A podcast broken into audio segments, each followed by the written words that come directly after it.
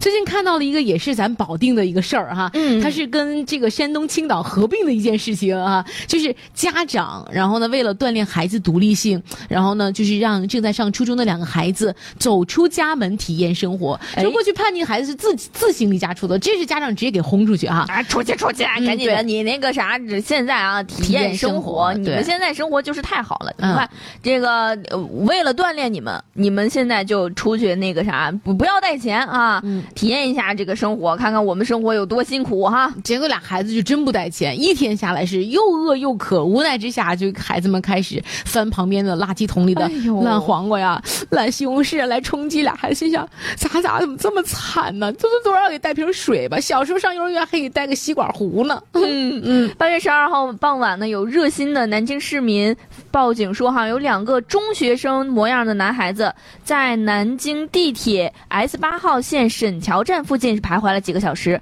还在垃圾桶里找吃的，需要民警帮助。嗯，那么当地派出所民警呢接到报警之后，迅速赶往现场。原来两个孩子当天呢只是吃了早饭啊，这个中饭晚饭都没有吃。民警把两个孩子带到附近的餐馆，哎，俩孩子狼吞虎咽，真是饿坏了。嗯，之后把他们带回了派出所。记者也了解到呢，这两名男孩是十五岁的晨晨，还有十七岁的聪聪，他们分别来自山东青岛，还有咱们河北保定。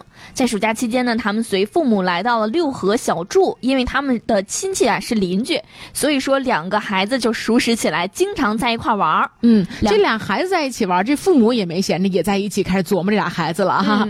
呃，这个孩子告诉民警说，他们父母就是说，你看你们年龄也不小了啊，你们要独立体验生活啊，体会到我们做父母生活的不易。啊，所以说哈，当天吃过早饭之后，两个男孩背起书包就出门了。这书书包里啊，就两本书，一分钱也没有带。学霸的生活咱不能理解哈，人家带书啊，就是饥饿的时候，我们可以用知识来武装我们的头脑，来充实我们的这个腹部 充实我们的胃，是吗？据了解呢，民警找到两个孩子的时候呢，他们已经步行了二十多公里了，还翻了一座山，因为身上没有带钱嘛，饿得受不了了，就在垃圾桶里找吃的。那了解事情经过之后呢，民警也是哭笑不得。随后也联系了两名孩子的家人，通知他们到派出所接孩子回家。嗯，当天晚上十点钟左右，两个孩子家属呢赶到派出所，民警告诉家长，让孩子体验生活固然是好事情，但是你要确保孩子的安全。嗯，大热天的，孩子捡垃圾桶里这个烂掉的食物吃，很容易吃坏肚子啊。嗯，你这个想一想，你是体验生活重要，还是这个大肠杆菌重要啊？对呀，那家长锻炼孩子独立性要讲究方式方法的，而不是就是把孩子一下子。就推出家门了事儿，你让他们去寻野外求生、荒野求生，嗯，那跟着贝爷去冒险啊，这这这这不可以的啊！对，可能这两个孩子也是在路上，就是一边走一边聊，还这届父母太难带了哈，他们想法天马行空。你妈啥星座？我妈水瓶座。你妈啥星座？我妈天秤座。